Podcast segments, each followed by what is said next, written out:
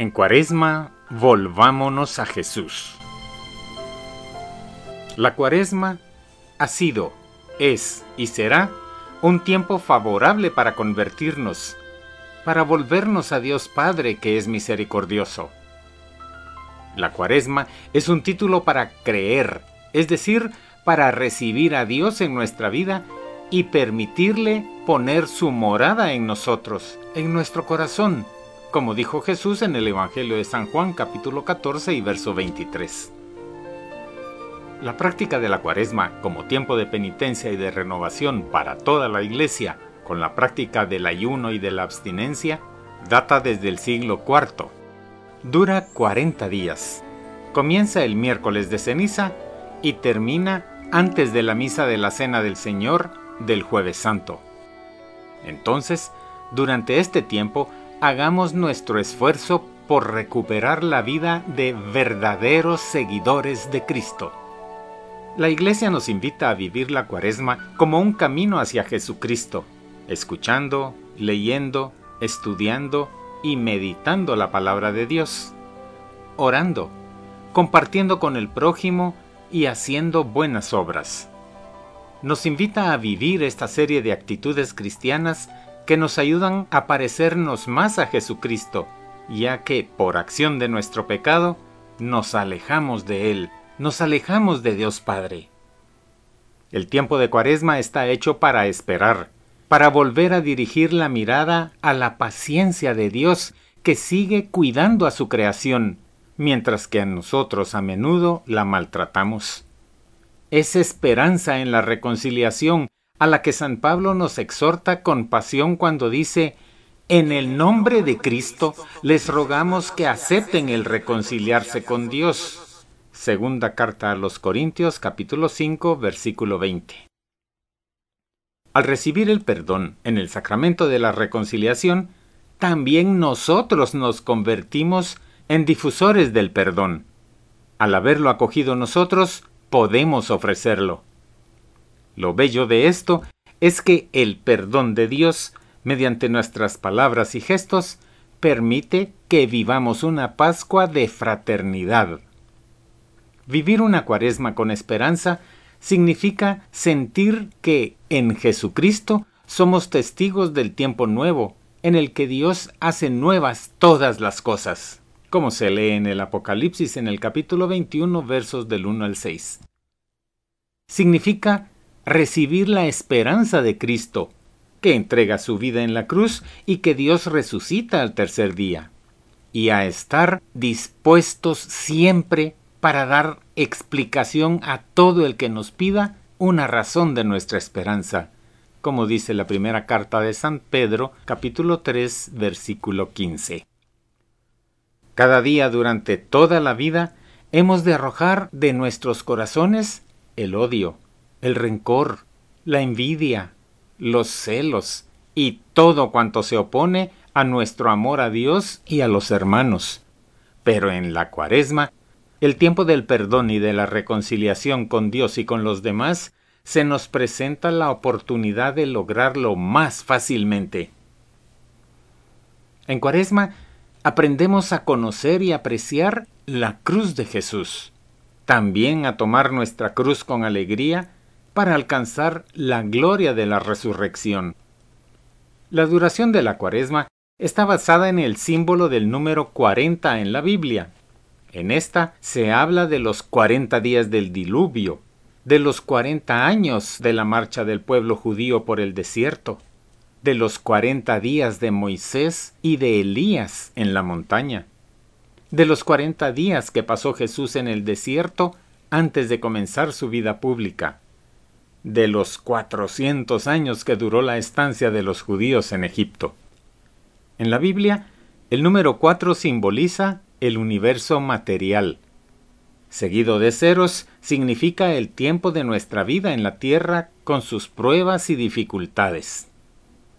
El tiempo de Cuaresma, como dije, rememora los cuarenta años que el pueblo de Israel pasó en el desierto mientras se encaminaba hacia la tierra prometida, con lo que implicó fatiga, lucha, hambre, sed y cansancio. Pero al fin, El pueblo elegido gozó de esa tierra maravillosa que destilaba miel y frutos suculentos, como la describieron Josué y Caleb, según leemos en el libro de los Números capítulo 14 y versículo 8. Para nosotros, como fue para los israelitas aquella travesía por el desierto, la cuaresma es el tiempo fuerte del año que nos prepara para la Pascua o resurrección del Señor, donde celebramos la victoria de Cristo sobre el pecado, la muerte y el mal, y por lo mismo la Pascua es la fiesta de la alegría, porque Dios nos hizo pasar de las tinieblas a la luz, del ayuno a la comida, de la tristeza al gozo profundo, de la muerte a la vida. La cuaresma ha sido, es y será un tiempo favorable para convertirnos y volver a Dios Padre lleno de misericordia. Si nos hubiéramos alejado de Él, como aquel hijo pródigo que se fue de la casa del Padre y le ofendió con una vida indigna y desenfrenada, de la que nos cuenta Jesús en el Evangelio de San Lucas capítulo 15 versículos del 11 al 32. Esta conversión se logra mediante una buena confesión de nuestros pecados tengamos en cuenta que Dios siempre tiene las puertas de su corazón abiertas de par en par. Ojalá fueran muchos los pecadores que valientemente volvieran a Dios en esta cuaresma, para que de nuevo experimenten el calor y el cariño de su Padre Dios. La cuaresma es tiempo apropiado para purificarnos de nuestras faltas y pecados, pasados y presentes, con los que hemos herido el amor de Dios Padre. Además de mediante la confesión, esta purificación la lograremos por medio del ayuno, la lectura, estudio y meditación de las Sagradas Escrituras, la limosna y la oración. De esta manera, llegaremos preparados y limpios interiormente para vivir espiritualmente la Semana Santa, con la profundidad, veneración y respeto que merece. Ayunar significa liberarnos de todo lo que nos estorba para que abramos las puertas de nuestro corazón a aquel que viene a nosotros abundante de amor y de verdad, como dice el Evangelio de San Juan en el capítulo 1 y verso 14, refiriéndose al Hijo de Dios. El ayuno vivido como experiencia de privación para quienes lo viven con sencillez de corazón lleva a descubrir el don de Dios y a comprender nuestra realidad de criaturas que encuentran en él su cumplimiento. Haciendo la experiencia de una pobreza aceptada, quien ayuna se hace pobre con los pobres y acumula la riqueza del amor recibido y compartido.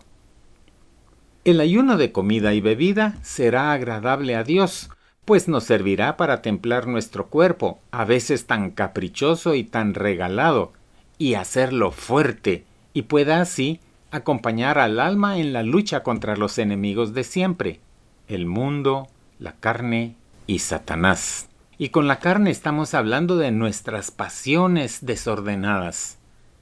Pero no solo comida podemos ayunar, podemos hacer ayuno y abstinencia de nuestros egoísmos, vanidades, orgullos, odios, perezas, murmuraciones, malos deseos, venganzas, impurezas, iras, envidias, rencores, injusticias e insensibilidad ante las miserias del prójimo.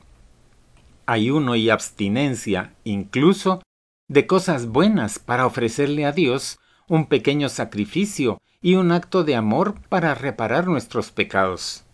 Por ejemplo, ayuno de televisión, de todo lo que alimenta nuestra tendencia a la sensualidad, a la disipación de los sentidos, a la vida superficial. Este tipo de ayuno es más meritorio a los hijos de Dios y requerirá mucho más esfuerzo, más dominio de nosotros mismos, más amor y voluntad de nuestra parte. En esta cuaresma, volvamos nuestra mirada a Cristo. Él, antes de comenzar su misión salvadora, se retiró al desierto cuarenta días y cuarenta noches. Ahí vivió su propia cuaresma, orando al Padre, ayunando, y después salió por nuestro mundo repartiendo su amor, su compasión, su ternura, su perdón. Que su ejemplo nos estimule y nos lleve a imitarle en esta cuaresma. En este tiempo de cuaresma, acoger y vivir la verdad que se manifestó en Cristo significa ante todo dejarse alcanzar por la palabra de Dios. Esta verdad no es una construcción del intelecto destinada a pocas mentes elegidas, superiores o ilustres, sino que es un mensaje de Dios que recibimos y podemos comprender gracias a la inteligencia del corazón, abierto a la grandeza de Dios que nos ama antes de que nosotros mismos seamos conscientes de ello. Esta verdad es Cristo mismo que, asumiendo plenamente nuestra humanidad, se hizo camino, exigente pero abierto a todos, que lleva a la plenitud de la vida. En cuanto a la limosna, no se trata de sólo la limosna material, unas cuantas monedas que damos a un pobre mendigo en la esquina. La limosna tiene que ir más allá, prestar ayuda a quien necesita, enseñar al que no sabe, dar buen consejo al que nos lo pide, compartir alegrías, repartir sonrisas, ofrecer nuestro perdón a quien nos ha ofendido, pues la limosna es la disponibilidad de compartir todo, de darnos a nosotros mismos. Significa la actitud de apertura y la caridad hacia el otro. Recordemos lo que dijo San Pablo. Si reparto entre los pobres todo lo que poseo, y aun si entrego mi propio cuerpo para tener de qué enorgullecerme, pero no tengo amor, de nada me sirve. Primera carta a los Corintios capítulo 13 versículo 3. También San Agustín es muy elocuente cuando escribe al respecto. Si extiendes la mano para dar, pero no tienes misericordia en el corazón, no has hecho nada. En cambio, si tienes misericordia en el corazón, aun cuando no tuvieses nada que dar con tu mano, Dios acepta tu limosna. La caridad es don que da sentido a nuestra vida y gracias al cual consideramos a quien se ve privado de lo necesario como un miembro de nuestra familia o como un amigo. Lo poco que tenemos, si lo compartimos con amor, no se acaba nunca, sino que se transforma en una reserva de vida y de felicidad. Así sucedió con la harina y el aceite de la viuda de Sarepta, que dio el pan al profeta Elías, como leemos en el primer libro de Reyes capítulo 17 versos del 7 al 16. Sucedió lo mismo con los panes que Jesús bendijo, partió y dio a los discípulos para que los distribuyeran entre la gente, como leemos en el Evangelio de San Marcos, en el capítulo 6, versos 30 al 44. Así sucede con nuestra limosna, ya sea grande o pequeña, si la damos con gozo y sencillez. Y finalmente, oración. Si la limosna es abrirnos al otro, la oración es abrirnos a Dios. En la oración Dios va cambiando nuestro corazón, lo hace más limpio, más compasivo, más generoso. En resumen, va transformando nuestras actitudes negativas y creando en nosotros un corazón nuevo y lleno de caridad, pues la oración es generadora de amor. Además, la oración nos induce a conversión interior y nos lleva a hacer obras buenas por Dios y por el prójimo. En la oración recobramos la fuerza para salir victoriosos de las tentaciones. Cuaresma es, pues, un tiempo fuerte de oración. El ayuno, la limosna y la oración, tal como los presenta Jesús en su predicación, como se lee en el Evangelio de San Mateo capítulo 6 versos del 1 al 18, son las condiciones y la expresión de nuestra conversión. La vía de privación a través del ayuno, el conocimiento de Jesucristo y sus enseñanzas por medio de la lectura de los Evangelios, la mirada y los gestos de amor hacia el hombre herido a través de la limosna, y el diálogo filial con el Padre por medio de la oración nos permiten introducirnos a una fe sincera, a una esperanza viva y a una caridad operante. En esta cuaresma estemos más atentos a decir palabras de aliento que reconfortan, fortalecen, consuelan y estimulan, en lugar de palabras que humillan, entristecen, irritan y desprecian.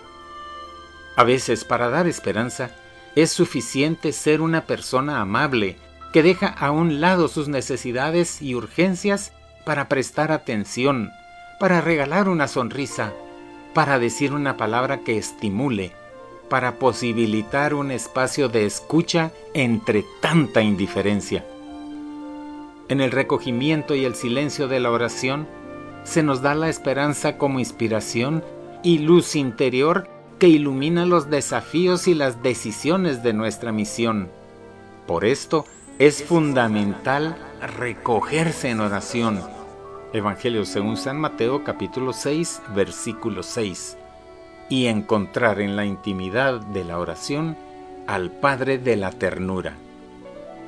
Esta cuaresma ofrezcamos a Dios con amor los sacrificios que llevemos a cabo para que nuestro corazón endurecido se ablande y se llene de su amor, de su ternura, para que podamos volvernos a Él y darnos en servicio de amor a nuestro prójimo más necesitado. Que así sea.